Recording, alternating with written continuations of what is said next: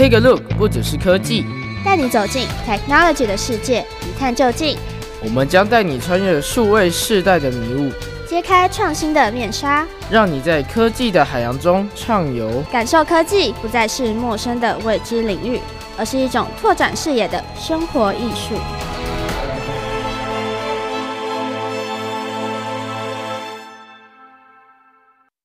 好了，各位汉声电台的听众朋友，大家好，我是主持人 Simon。哎，今天呢，我们是一个新的节目单元了，叫做凯岛边的产业小屋。很高兴呢，跟王福凯老师一起主持这个节目。我们先请福凯老师跟大家打声招呼。主持人好，各位听众大家好，我是王福凯。哎，老师啊，我觉得今天的第一个节目啊，一开始的这个主题我非常有兴趣，就是餐饮业的集团它的发展趋势。我觉得这个题目很大，但是我相信老师依照老师的专业啊。一定是可以让今天的听众朋友能够收获满满哦。然后想问一下，就是说老师的这个题目主要是针对诶什么样的范围，或者说诶是在台湾当中，呃我们所看到的一些呃就是一些呃餐饮业的一些状况嘛？是呃那当然，其实事实上在很多的产业类别里面，尤其是疫情过后，嗯，那有的产业呢，它因为因应消费者的需求，它可能把它规模把它做小了，对，它比较容易去精准化。但是有的呢，例如他想要上市上柜，或者是他想要取得更多的资金，所以他可能会考虑，例如说，哎，我增加了更多的股东，嗯，所以这时候他不但规模必须扩大，他也必须要投入更多的资源啊，去做所谓的一个品牌沟通。所以其实第一个就是有很多的产业真的是在疫情后蓬勃发展。嗯哼，但是有不少的产业呢，它开始变成了更小而美。好，哦、所以我们其实从这个角度呢，先来做了第一个阶段观察。那第二就是，哎，消费者他在这个过程当中造成了什么样的影响？有的是消费者影响了产业的变化，嗯、但有的是产业很明显的自己成长茁壮嘛。哈、哦，嗯、消费者就突然不知不觉当中就受到了这样子一个所谓的消费文化，让他购买行为啊，或者他自己对品牌的一个偏好度，也就跟着改变。嗯哼，所以或许我们会从这些角度来跟大家分享。嗯哼，好，那我想问一下老师，就是说，其实，呃，大家对于就是产业集团的那种概念，有些是觉得说，哎，集团是很多家连锁店吗？或者说，哎，就是某一个，像不管是火锅店啊，或者是吃到饱的，或者是一些呃，就是麻辣锅啊，或什么的，还有嗯，海底捞那件是很多卤味，就是很多店类型嘛。那那些所谓集团。什么叫做集团？嗯，是，呃，刚主持人问这个问题真的非常关键，就是说在集团里面的发展过程当中，嗯、其实当然说店数很多哦，这有时候你说它到底算不算集团？然后这是一个很有趣的问题，它或许有一个总部，嗯、但它的下面呢，其实就分散的发散，然后例如说大家各自做各自的事情啊，嗯，像哪一种类型最接近呢？以前的丐帮卤味。哦，就是他其实因为我之前有机会辅导过他们，嗯，那他其实有非常多都是加盟店，嗯，所以说他算不算集团，可能没有这么大的规模，但他店数很多，嗯，好，那这时候呢，如果我们要再用正规一点的、比较正式一点的话。其实上市上柜，这是第一个。哦，因为刚刚提到嘛，上市上柜的时候，它必须有很多的东西要被去检视。对，好，所以像以前早期的时候，饭店业最标准的，什么汉来啊，嗯啊，或者是我们看到晶华这一些，就是它的规模已经到了上市上柜。嗯，那再来就是准备要上市上柜的，好，例如说像我们刚刚之前提到的，哎，咖啡它开始有很大的变化，嗯，所以像路易莎，它从本来的上柜，啊，现在要上市了。那再来竹间，好像这种就是说它的规模它已经大到就是我必须要能够被检视，同时呢，当然它的店数或者是营收，哎，如果不到那个规模，到那个 股票市场去就会被阵亡嘛。嗯，所以它这个大概叫做集团化。嗯，好，所以它有的是单店，但是呢虽然非常多，但它可能并不到了一个整体性的营运模式。嗯哼。那另外一种就是它的营运模式已经成熟了，它不一定是非常多品牌，嗯，但是至少它一定是例如说够多的店数，而且它是能够被检视，它在这个营运模式当中是持续性比较高的。嗯哼，老师刚刚有提到一个观念，就是，呃，有些有些他们有很多品牌，代表说有些集团是有很多品牌，诶，这个意思就是，难道它有不同的招牌，就是不同的店的名字吗？对，其实这个例子当中最标准就是王品。嗯，好，那王品这个集团呢，大家其实就很熟悉，因为过去的时候，它其实是以这个做排餐嘛，啊，牛排为主。嗯，可是毕竟这么高级又好吃的东西哈，不太容易大家时不时去吃。是，所以在这个品牌化的过程当中，它就是最标准叫做多品牌策略。哦，好，哎，我发现这个牛排呢，可能很好赚，但是毕竟我不可能说满足这种所谓的不同族群的消费者，对，就开始决定吃火锅。好，那这火锅它就要开一个新的品牌名称。再来可能例如说泰式料理啊，开一个品牌名称，是。像最近。他在这个韩式料理又开了一个新的。哦，所以这种多品牌策略呢，就是大家会记得王品的这个公司，嗯，但他也会知道说他的旗下啊，至少一定有一个餐厅叫王品嘛，嗯、哦，但有的不一定呢，有的那个公司名字跟那个店是真的没有关系的，是。啊、哦，但是呢，哎，王品其他的这些品牌有时候就雨露均沾，嗯哼，好、哦，消费者可能会因为看到这个王品集团，他就觉得哎，信任度比较高，嗯，所以这时候呢，其实就大家最熟悉叫多品牌策略，是是是，所以所以。有些集团它的里面就有很多品牌，然后它也是涉猎到不同的呃，就是饮食习惯，像说有些是排餐嘛，有些是锅类嘛，还有素食啊，嗯嗯、哦，我觉得蛮多的，所以所以其实就看集团它的一些策略嘛。那当然有时候这个跟牵扯到市占率的问题。那老师有没有做过一些统计，就是呃，就是一些呃餐饮餐饮界的一些市占率的调查呢？它是分分饮食的。的品品类品品种嘛，哎、欸，不是品种，就是说它的类型，还是说，哎、欸，依照地区还是怎么样的分法？其实以现在的整体发展来说，其实比较有趣的是，呃，这个台湾的产业类别，它一直很难被完全归属。嗯、就像你说，哎、欸，我们今天讲咖啡这个类别好了，嗯，好，咖啡要怎么去计算它？那以前在这个财政部里面，它的算法会比较明确，就是咖啡店。好，嗯、但是相对来讲，咖啡店真的就只有咖啡店吗？好，刚才讲，其实大家卖咖啡的，从便利商店开始，然后到咖啡店，然后到餐厅，哈，对，像我们几乎到任何地方都有卖咖啡。嗯，那它要怎么被界定？好，所以其实我们自己在做调查的时候呢，其实我会抓两个方向。第一个就是说，在这个类别当中，它的声量，好，那这个声量其实就比较相对容易被看得到，比如说有一些数据的排名啊，但这就不一定是我们做。啊，会有一些专业的公司，他们会固定发表，例如说口碑啊、声量，对，这是一种。嗯，那第二种呢，就是我们自己比较会去掌握的，就是他在消费行为里面当中的反应。那像这种呢，有时候它是不公开资料啊。为什么？因为我们跟业者可能，例如说这家业者比较熟，嗯，那这个业者他自己会知道他大概他的位置在哪里。嗯，好，那例如说前面的老大老二店数跟他差不多，可是营收明显比他多。嗯，这时候就是一个很明显的，就是他自己同业当中会得到的资料。可是至于多多少？如果是上市上位公司，它就会被公告；但如果不是的话，大家就只能用推论的。比如说，诶，我们两个都在哪里有一家店，那我的营业额可能是一个月两百万，但是那边来客数好像多一点，大概可以算两百五。好，大概可以用这种方式来做推论。那这种数字其实它本来就不是一个很容易取得，但是它确实在例如说公司持续发展的时候，它可以作为一个很重要的参考值。好，对对他来讲，诶，我可以去参考这个数值的部分。我觉得来客数真的很难，因为。等于是说，我知道有时候在开店的时候，你就要去评估地方对这个这个产业的需求，然后人流啊，哈，人流就是钱钱流嘛，人家就这样讲。那来客数怎么去统计，人只能估算啊。那会不会是有可能是他们的供应商是呃有有可能两边都有供应到？那他可以问问问老板说，哎、你通常都供货给他多少？那老板他有时候不会乱讲，或是他也不好讲，他就会讲一个数字，或者是甚至夸大或怎么样的，会有这种情况吗？其实供应商哦，反而不太会把这个数值说出来，嗯，啊，因为他总是害害怕嘛，对不对？我今天要是跟 A 讲了，那这个 B 会不会怀疑说，哎，你这个是 叛徒有没有？这商业机密。所以这时候呢，其实我们最常做的事情，嗯，相信这个主持人也常常做。主持人会不会平常的时候到这个百货公司去，然后就坐在那个饮食区，然后看看今天有多少人？会不会有时候发呆的时候会做这种事情？我就会看到，因为通常我们会比较注意到是有没有位置坐。第一个，第二个就是哪一家店前面排最多人，然后怎么样，就会因为因为排队的时间就会影响到你你用餐的时间嘛。所以通常我们会观察到这个。那那至于人流，有时候看地点，有些百货公司它它可能很热络，都是过客啊。如果说像有些像。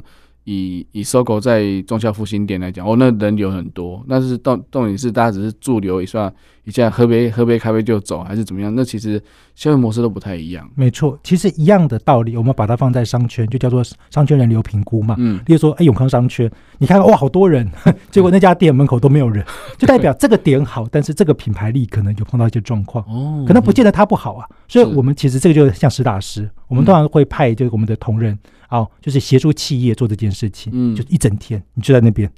六个小时到八个小时，但是不是只有一天？为什么？我们要抓几个重点嘛？平日跟假日分开来，对，白天跟晚上分开来，那黄金时段呢，跟非黄金时段，嗯，但是以前差不多这样可以抓得到大范围，就是说，啊，这个商圈的发展，现在还多加一个，就是竞争者之间，有时候这要拍到两个了，为什么？我如果今天要是去比较说，哎，今天去到某某 A 家的这个火锅店，明天到 B 家，会不公平。所以这时候在同一个时间、同一个地区找两位，你就就刚刚这个主持人讲了嘛，就哎两个各找一个在站在那边，对不对？嗯、我就看着哪一家人数比较多。那当然这个有时候呢，因为它也是跟商业机密有关，你总不能太直白说，哎拿个计数器在那边，可能会可能会被人家怀疑说是不是商业间谍。嗯、所以我们通常会一边来，你可能还进去消费一下，哎排队嘛。嗯、那再来有的就是说，他可能有时候在旁边在做计算的时候呢，他也顺便看一看到底是什么样子的客群。所以像这种东西呢，是可以去透过就是所谓的外部调查取得。嗯哼。但又在另外一个层面来说，就是这些资讯，因为它非常的细节啊，它非常的辛苦的取得，所以一般的企业，除非你说我开新店啊，我才会去做这件事情。不然的话呢，你说，哎，我现在有几百家店，哪一天突然说一旦节到底能不能够把这个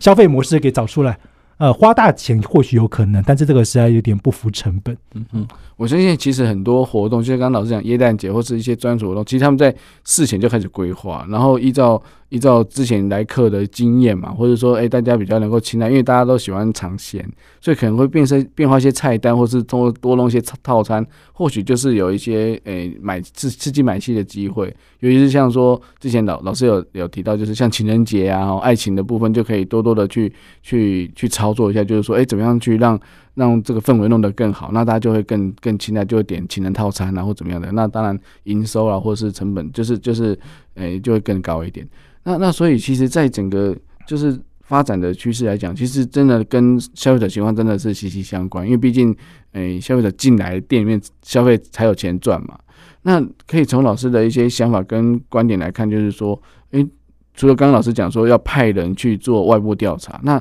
那产业的整个趋势，像说有些已经上市上柜，当然就有公开的财报可以看。那其他的部分或是地区不同，会有什么样的一些变化吗？是。所以这当然这也是为什么在极端化过程当中，有的人是胜者为王，哈、嗯，败者不一定为寇，哦、嗯，但是呢，败者通常会比较辛苦，嗯，因为刚刚提到，就是说极端化在资源里面当中，第一个我必须要有一个总公司，嗯，有的是多品牌，有的是特定品牌，但是我开非常多的店，嗯哼，所以我这个总公司的营运能力如何？好，像刚刚讲那个节庆规划就差异非常大了。好，那种小店呢，就是店长今天想到了有没有？他就很高兴的去做一下。好，那有时候集团化呢，他会统一去做规划。嗯，不过其实我们有看过，就是在国外的集团非常大，可他在台湾呢，可能还只有开几家店的时候，他也是有点类似，就是啊，他在国外很大，但在台湾这个小店模式一样，就是店长说了算。嗯，还是有。好，所以说当然这个第一个提到就是说，在这个营运的模式当中，这个店长的权利嘛。嗯，再就是。因为对消费者的掌握，刚刚讲，其实公开资料它一定不会是完整的，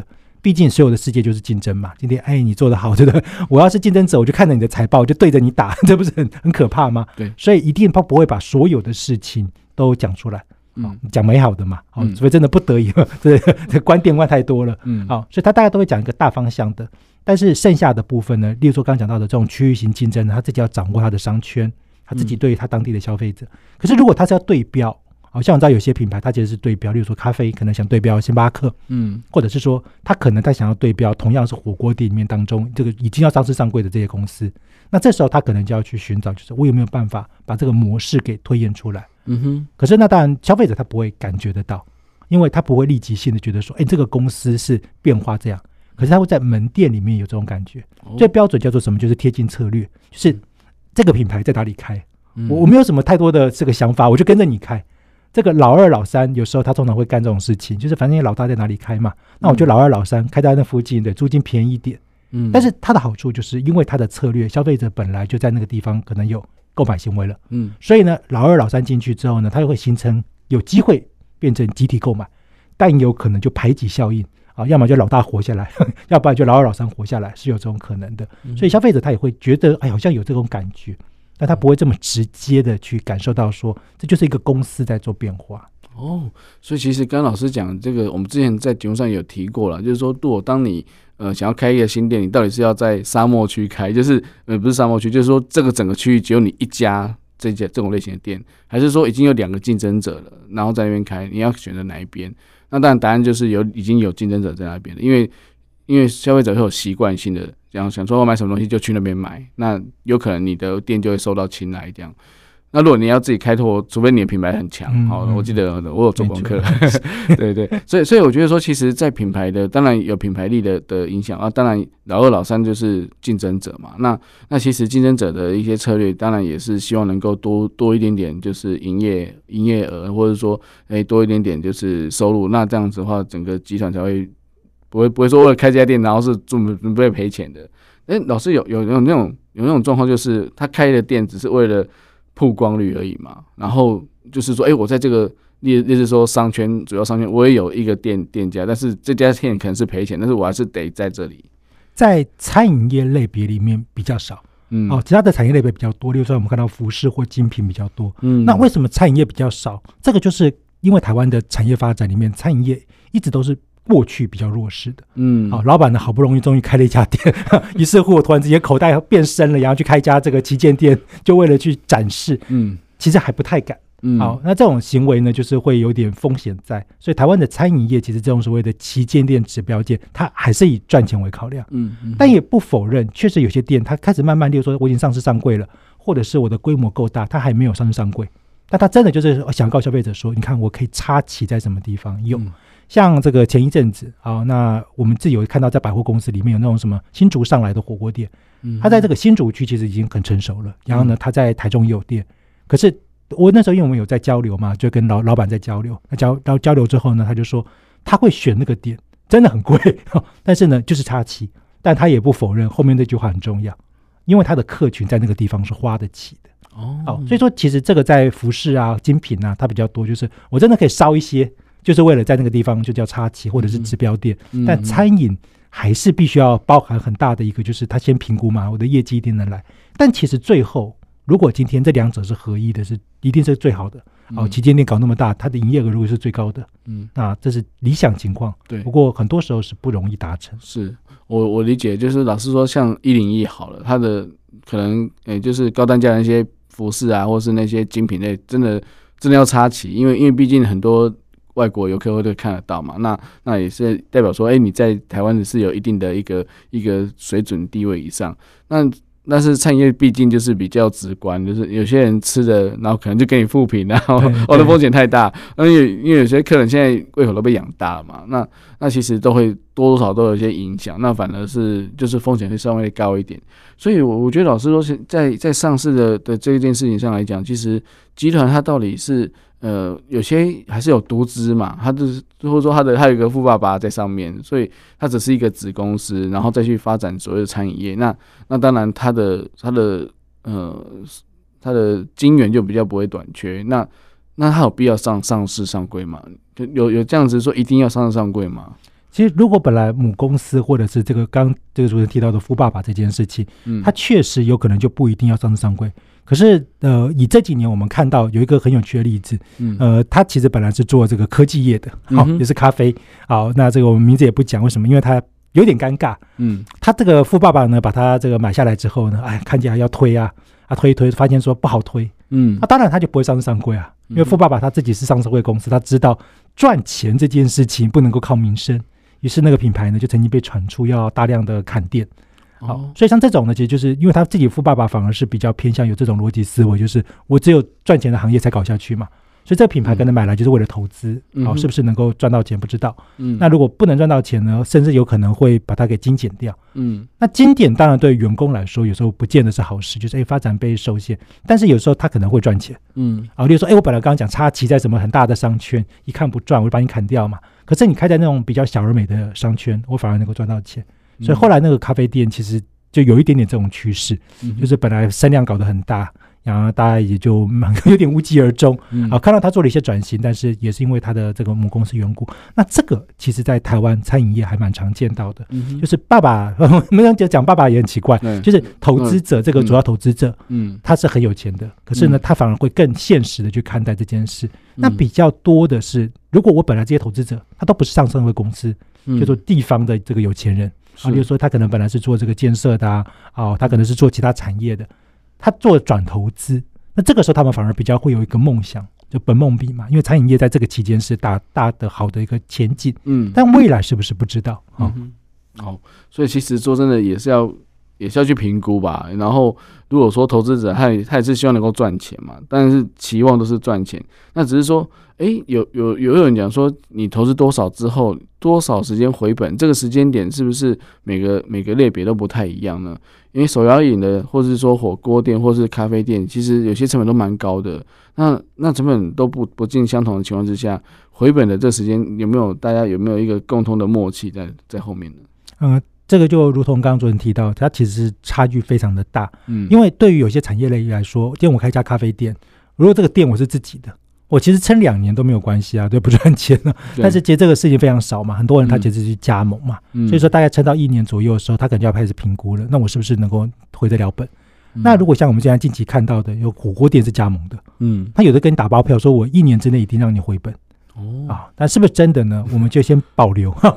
保留。对，但是其实。火锅店的初期投入，像这种加盟的，我们所知道的数字，大概有的是到五六百万。嗯，对。今天你说啊，口袋如果你是很深，五六百就丢在水里无所谓。但有些人不是，他真的一年我要去借钱，有没有？你要说五六百，一年都回不了本，他当然会害怕。他说那明年才回，我今年开始有这些利息要去给付什么的，他就觉得会担心。嗯，所以确实他这个落差其实是非常大的。嗯，那我讲一个最简单的例子，就是车轮饼。哦，这台湾其实很有趣，台湾车轮饼这个还卖到。日本去啊，还卖到很多国家去。那他的这个回本，据说啊，有的是打包票三个月。哦，但其实他投入成本本来就不不高啊。对，就是那个小小摊车啊，然后大家告诉你说，哎，那个烙铁怎么把它烙上去？啊，对，他大概三个月可以回本，可是也因为它并不是一个能够赚到非常多利润的，所以即便回本了，大概就是个小生意啊，在那个商圈里面可以卖，而且也因为它进入门槛不是那么高嘛，谁知道？对，或许另外一个集团又盖了一个车轮饼，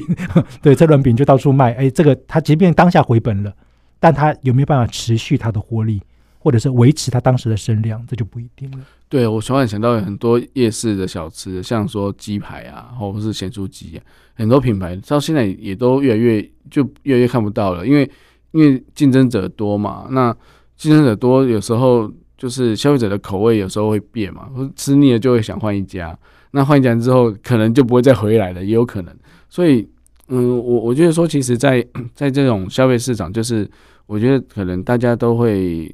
嗯，就是老板们有些有些思考说，到底我要怎么样求新求变，然后才会得到消费者的青睐。这种这种所谓的就是，呃，就叫研发的这种成本也算高吗？对，其实刚刚就是提到，就是说在集团化里面呢、啊，呃，有几种可能性，它可以活得比较好。像以二零二三年，我们像二零二四嘛，好，二零二三年的时候呢，哎，刚好有两两个集团，它本身算是上市上柜公司，还算经营的不错，但它其实过去不是餐饮非常成熟的，其中有一个就是我们讲到的这个三商集团，嗯，好，大家都觉得哇，它的餐饮还很有名，嗯可是其实它。再独立出来，把它变成了另外一个上市的公司，它其实强调是研发嘛。嗯好，对研发来说，消费者是不是能够持续的去购买这个东西？那但是同样的去对比，有另外一个更厉害，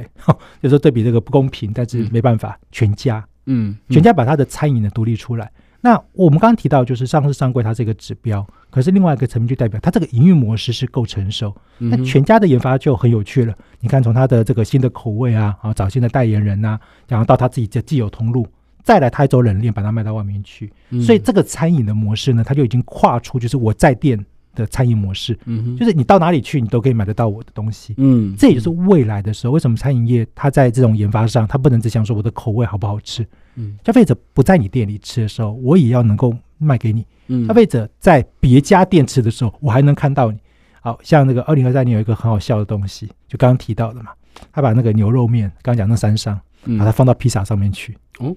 牛肉面口味披萨很合理啊，因为他自己有牛肉面，他自己有披萨，有没有？所以他就把牛肉面放到披萨上面去啊，牛肉面口味的披萨。嗯，那这种当然你说啊，玩一次是蛮有创意的啦。但是接下来他要怎么去发展，他就要去想，因为他的竞争对手不一样，他今天就时不时就搞一些很奇怪的披萨，啊，那个他的研发能力就更强。那他也是集团，啊，那个也是集团，那个就是一个更完整的国际的品牌集团的思维了。哦。对，讲到披萨的种类真的很多，因为真的是琳琅满目。有时候在点披萨的时候会会有一些选择性障碍，那面皮还要厚薄啊，然后还要什么什么芝心啊，还有很多，还有龙卷风有一整圈的，我觉得真的是很花俏。但是我觉得这些就是巧思嘛，就是他们要去做一些呃呃让让消费者可以尝鲜的部分，那研发的也是花花了很多成本在上面。那其实大家也是在试水温啊，说真的，好像现在也比。比较少看到，就是在强调这种所谓所谓的那种花俏的那种那种改变。但是我觉得说，其实可能大家都越来越务实，就是说，哎、欸、哎、我我尤其是现在有之前就是不然疫情之后那个什么 Uber 又又又又开始盛行了嘛，那外送的部分，外送的话有时候你你外带的状况，你就很难的去保持它的。诶、食物的状况跟它的就是好吃不好吃的问题，就是它只要能够就是热的或者怎么样就 OK 了。这样这样的话会不会影响到就是消费者对这个品牌的那个 就是看法呢？其实当然，如果以内用的角度来说，消费者当然会期望说内用吃到的一定是最好吃的。嗯，可是，在不得已的情况之下，例如说，啊，我们真的就是公司在忙。对，但那你只好把它送过来。嗯，但我至少能够吃到，就是说可能七八成左右好吃。嗯，好像那个时候疫情期间，我就很喜欢分析这件事情，就是每次叫来我就拍张照。嗯，第一个我先看包装有没有自己的品牌。嗯哼，好，你说疫情过后了，都已经一段时间了，那个消费者还会不会点嘛？如果还会点，你还没有把那个自己的塑胶袋做出来。啊，这是真的，其实差别很大。那时候疫情期间，真的是我就每天拍一张，然后我就看，大概七八成都没有。嗯，因为消费者其实那时候会觉得说，你把东西送给我吃，送过来就好了。对，至少我知道我点哪一个品牌。可现在不是啊，现在有很多的就是，例如说，哎，我可能想知道说，到底你这是哪一家的，我送给别人吃嘛。对，或者是公司聚餐的时候，我要决定那个东西好不好吃之前，我先看一下那个外外带有没有那个 logo。嗯，所以其实像这个就是一个在沟通上面，他其实要做的。那再来就是说，你外送的这个，不论是把它摆的方式啊，它有没有跟店里面一样漂亮啊？嗯，啊，它的口味有没有很明显的，例如说，因为外送的模式产生冲击，嗯，所以其实这个东西当然对于小店家来说，它其实会比较难。可在集团的时候，它透过所谓的品牌识别，它是可以做到的。所以那时候其实刚刚提到王品啊，他在疫情期间这块就做的不错，他真的就做得到各家，那从那个纸袋有没有塑胶袋，还有各种容器，当然也有人开玩笑说 这也是一种浪费。嗯，好，当然了，这个 ESG 的话题有机会我们可以再分享。可是现实层面，消费者他至少知道说，哦，这就是这个集团的。是，那也有偷懒的，坦白讲啊，偷懒的呢，就是他集团有好几个品牌。嗯，就他都是同一个公司的，就是就是最大的那一家，大 logo 对对，大概最大对，大概最大那家那个印的非常多，嗯，所以你就发现我我明明点的是 B 或 C，怎么送来还是 啊？但消费者如果能够理解就还好，嗯，就是哦，原来他们同一家的啊，对。但有消费者不能理解，他说哎，你是不是送错了？对对对，会直接以为是送错。对，所以所以其实我觉得在在当然食物的的烹调上应该都是没什么问题的，只是说哎，在在那种品牌的识别上，或者说哎，对于。这个这件事情的用心程度就就可以知道嘛。那那当然，这个细腻度就是看这个这个品牌他们经营者的策略，或者说，哎，他连有没有办法面面俱到？因为毕竟就是饮食习惯的改变也不是大家所乐见的。好，那那我在在最后想问一下老师，就是说，那其实在这个集团的发展跟上市之后，那如果说大家有在投资，或是它的呃发展越来越好，或者是说它有展店的。等于是说，它也还是要有赚钱才可以对股东交代嘛。那这种这件事情上来讲，它怎么样去回馈呢？嗯、呃，其实当然，如果今天就是说，对于不论是投资者来讲，嗯、或者是说，哎，我们对这个品牌其实兴趣很高，我觉得有一个非常现实的考量，就是当讲到获利这件事情，跟它到底是不是一个好品牌，对，有时候不能够完全画上等号。哦，其实前阵子有一个例子就很有趣，就是说，那是一个蛮大的公司，它的消费者就说，哎，我常常点啊，但是点的时候怎么感觉在店里面吃的？跟外送的口味非常像，这刚刚前面我们讲是好事嘛，嗯，但消费者的下一个质疑就是，你是不是拿冷冻料理包？哦，啊，他确实有中央工厂，啊，所以说刚刚讲的是回馈这件事情呢，有时候他其实要开始做的就是回到消费者本身，嗯，我一个是让消费者觉得说我是投资者，我可以买你的股票，你会涨，我会赚到钱，可是另外一个你的社会责任或者是你在一些营运模式的这个透明度，你就必须要同时去增加，对，就是哎，我到底是怎么做这些事情？的，让消费者安心。那个店家他其实有出来说啊，没有啊，我店里面的师傅呢，跟这个中央工厂呢是这个用一样的标准流程下去做它。啊，但是可能就是解释的呢要更完整。啊，所以消费者他其实买股票这是一群人，到店里面去吃还是很大的一个族群。嗯，再来刚刚讲到的外送外卖，那我对你这个品牌的透明度，我是不是能够去理解？那再来就是社会回馈嘛，哦，你真的有一些公益的正面形象啊啊，或者是对于社会责任的这个角度。其实这些都还是让消费者觉得说，到最后还是有消费者觉得无所谓，你是不是用冷冻料理包，你都是中央工厂也没有关系。至少大家也不会真的相信说那个什么卖水饺的 是那个师师傅在那个店里面一个个一个个在那边包水饺，他也不会有这个想法嘛。嗯。但是哎，你这个品牌至少一致性够嗯、啊，你也跟我讲的很明白，就是我有一个中央工厂，那就没有问题了。嗯嗯，对，现在真的你说在店里面看那个没包水饺的，嗯、大概连锁很难，但小店可以啊，毕竟他这个地是他自己的，嗯、店他自己的，人是他自己的，是是，所以他也很难做大了。嗯嗯嗯，我我理解啊，就是那种。对，至少可以让消费者安心的，就是说他在怎么在食物的产制的过程，或是烹煮的过程，很多小店但就是可能他的厨房就是在旁边，或者在前头，然后走进店里面，然后就看到哦，那个厨师们在在忙，然后有讲究卫生啊，或怎么样的。那 那当然，老师刚刚讲橱窗内在师傅在折水饺的，我们大家知道是哪一家了哈，那个太明显了，那个就是一群人在那边做很努力做同一件事情。那那我觉得说，其实，在呃这种状况之下，呃。是不是中央工中央工工厂？我觉得其实也是有个好处，就是说至少它是有受到检视的嘛，它的环境卫生或是都有受过定期的一些一些检查，我相信也是有一点信赖度的。那那至于说标准化，我觉得这也是无可厚非的，因为我们之前也有访问过那个，嗯嗯，胡须章，哦，他们也是标准化的。那甚至我还问他一个很难的问题，就是你怎么知道那盅的汤排骨汤的排骨都是一样的大小？他说他们真的去。嗯，去量、去测、去称，然后肉的比例要多少，都是有 SOP 的。哦，那我说那这样讲，我就相信你的标准化。那我觉得说他讲出来就会让顾客会有点信赖感。那那我觉得说，因为他说店家他也不会言说，就是店里面的就是负责加热、保持温度，然后给顾客，其他都是由中央工工工厂出来的。那这样的话就不会因为，因为我们知道有些小店，他如果去买排骨汤，他可能这师傅给你一块两块不一定，那有时候就是不一样，那个量都会，那个排骨大小也不一定一样，所以有时候就会有一些大，有一些小，这样。所以其实我觉得说，在一个集团，他们想要做一个呃标准化，其实也是要用心的，甚至要跟供应商讨论、跟协调，或者说，哎，你要给我一样的大小，或者你要帮我切好，或怎么样。所以我觉得这都是要沟通，那当然也是成本的一个一个挹注在里面。所以我觉得说，其实，在品牌的部分，我真的。蛮重要，就是说，其实消费者的反应很直觉。那如果说消消费者给负评的时候，哎、公司应该要怎么去应应？有没有一些策略，或者说，哎、有一些公公共事务的部门去去做处理呢？其实一般来说，到集团的时候，第一个它会有公关部门，嗯，公关部门可能对外面来说，它就是一个做媒体曝光啊、宣传。可是刚刚其实真正关键的就是危机处理，嗯，好，哎，口碑发生了负评的时候，看是小事还是大事，嗯，是小店的这个单一事件呢，还是这是整个公司发生的共同状况，嗯，所以这时候它会有个 SOP 流程，它会去做这个所谓的管制，就是事情发生了嘛。哦，那我相信这个作为汉声电台来讲，一定非常了解的，就是发生危机的时候的这个几部曲。可是这个就是为什么极端品牌通常面对危机的时候比较容易存活下来？嗯，因为对他来说，他这个 SOP 之外呢，他还可以去确保，就是哎，我是不是可以马上有改变的措施？真的是我的问题，那我就改。但是有些小店呢，他会觉得说这个问题他改不了。啊，例如说刚刚提到的，就是消费者可能发生客诉是卫生问题，改不了，那怎么办？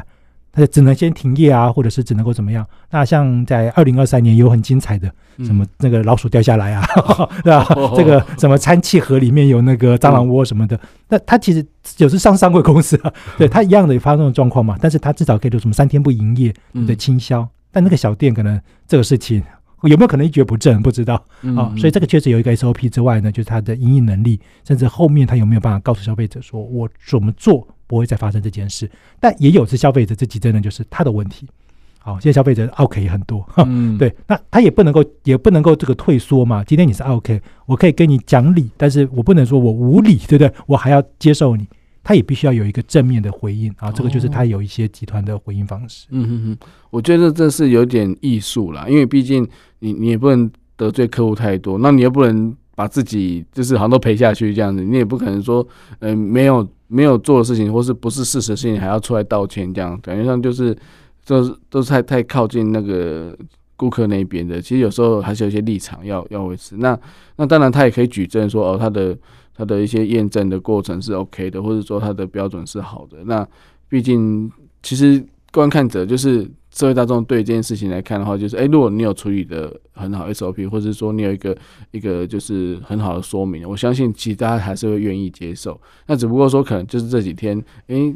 近期可能大家会觉得，诶，这样子是不是真的会有一些影响？难难免啊，就是包含说我们看到国外的很多调皮捣蛋的小朋友去弄人家的那些旋转上面的。的餐盘的东西啊。那那当然，他后面就寄出很多的方式，甚至甚至在那个外送的上面还有加上一些扣锁或什么的。那那当然这些都是一个比较呃积极的方式。那当然这也是他们成本的增加，但是为了商誉也是没有办法。所以我，我觉得其实这都是一个很很很立即的那种紧急应变。那当然集团是比较容易做到，因为他们可能有更更多的资金去去做这个事情。那小店可能就真的没有办法。但是如果说小店家想要，就是我们也不是说太小店，有些也是有好几间分店的。但那它的它的影响力，或者说像连锁火锅店，他们的就是会不会有有可能就是说，因为在这边遇到这个状况，消费者就不会想要去其他店了？还是说遇到状况，他会认为说这是属于就是个人各家店的那种状况，而其他店不会受到影响，会有这样子的一个区隔吗？其实像这个，我们在每年的时候，尤其的特定期间，哦，那几个地方政府呢都会去做一些抽查，嗯，哦，比如说，哎，这个食材有没有一些什么农药啊？对，有没有一些问题？嗯，其实当然讲那个指标性的店，其实通常有时候还是会出包。哦，这个指标性的品牌，这个集团品牌，偶尔还是会出包，因为毕竟你说供应商，你也不可能说百分之百把关到，嗯嗯，但是通常几率低一点点。哦，但是只有这几年我们看到这个大大的品牌还是会出包，嗯、但是小品牌就比较有趣，它有些品牌形象比较好的，嗯，像这个在西门町有一个状态是属于这种吃到饱集团，嗯，哎，这个消费者就很有趣了。那时候同样是在台北市被抽查，那有的呢就在粉砖下面啊，大家骂的比较凶，那那个品牌下面消费者的反应反而比较奇怪，就说，哎，为什么是这个政府没有把关？哈，为什么的供应商没有把关？他大家没有没有直接骂他，哦，反而是觉得，哎，你这个是很辛苦了。这有时候其实这件事情就是对别的品牌来说叫不公平嘛，是不是？我们两个都都是这个受害者，或者说我们两个都是犯错者。为什么你是被那个消费者给照顾的？对，我是被修理，这就是品牌形象。所以其实这就回到就是它是不是集团品牌，在这个阶段当中，那个品牌塑形也很重要。那如果你说哎，我都是一直在获利，消费者觉得说哎，你的过程里面就是你只占我便宜，嗯，消费者久了就是我我必须要买你的东西吃嘛，要不然就最便宜嘛，要不然就是最划算嘛。那但是他并没有品牌编号，那有些是品牌编号建立之后呢，他有时候犯了错，反而还比较容易被包容，但也不能一直犯错，对对对对，三不五十一直中，那也很尴尬，是，对，那也不行。所以我觉得说，其实店家要要在适当的时候回馈啦，或者说就是有多一点点让人家顾客觉得有贴心的感觉，就是说，哎，你还蛮照顾消费者的，或者说蛮照顾每一个顾客，就是或者说他们的外场人员对于对于就是桌边服务是非常的讲究的，我觉得。可能大家都去衡量嘛，所以我付这样的钱，应该要得到什么样的的对待？哈，那那如果说过于这个对待的时候，发现哦，那我觉得很贴心。那当然，如果翻一点小说，当然是可以可以接接受。但是我想问一下老师，说会不会有就是集团的员工或者怎样帮忙写，就是洗洗副品啊之类的这种情况很多吗？其实呃，应该这样讲，就是说，如果公司有 SOP 的管制的话，嗯，要看这个是不是被允许的行为，嗯，有些公司它是不允许的，就是这个是事件发生了，统一由公司的公关或者是应对的部门来应应，下面的通通都不要发言，嗯，好，那如果有的是这个公司允许，比如说你各店的店长要出来解释，嗯，好，那有的是可以的，所以这要看 SOP 他在安排。嗯、那以我们自己的感受啦，就是说一个大的集团这件事情，当然你在中央总控，它一定是一个比较好的做法，嗯，可是你说各店完全不发声，或者是说你的员工真的也不想发声。那就要反省一下。如果说公司没有说可以或不可以，嗯，但是呢，下面员工怎么样都不想讲话，那有时候也必须要想说，嗯，到底发生什么事？对，为什么员工不出来站下之类的？对，是是 是。但是站下不一定是好事啊。嗯，对，像之前这个也有发生过，就是哎，这个某一家店的事情嘛，别家店还互相帮忙，结果消费者觉得自己被霸凌，那搞得在媒体上面更严重。嗯，他说，哎，我突然之间我只是说你这个东西好像味道怪怪的，嗯，就下面一排人在那边刷。就别家店的店长，因为大家别家店要出来出头嘛，对不对？那 结果结果这件事情就后来上媒体了，对，集团过头了，对集集团是很有向心力啦，但是消费者觉得很不爽。对啊，你这样子对被集体那种感觉，对，嗯，你是觉得我有问题吗？对对，那那我觉得说可能就是在在真的是要小心细腻的去处理这件事情。那我觉得说。我们之后会讲到企业永续的概念嘛？那其实企业永续，消费者就是一个很重要的关键。那消费者能不能接受你这个品牌，能不能帮你推荐你这个品牌给别人？我觉得很多问卷都会提到这个问题。那相信也是每个集团他他要在做的每一个策略的时候都会考量到的。好，那我们今天谢谢老师的的分享哦。那如果说有机会的话呢，下次我们再来谈谈其他的部分哦。好，那我们先就到这边，我们下次再见，拜拜。主持人，拜拜。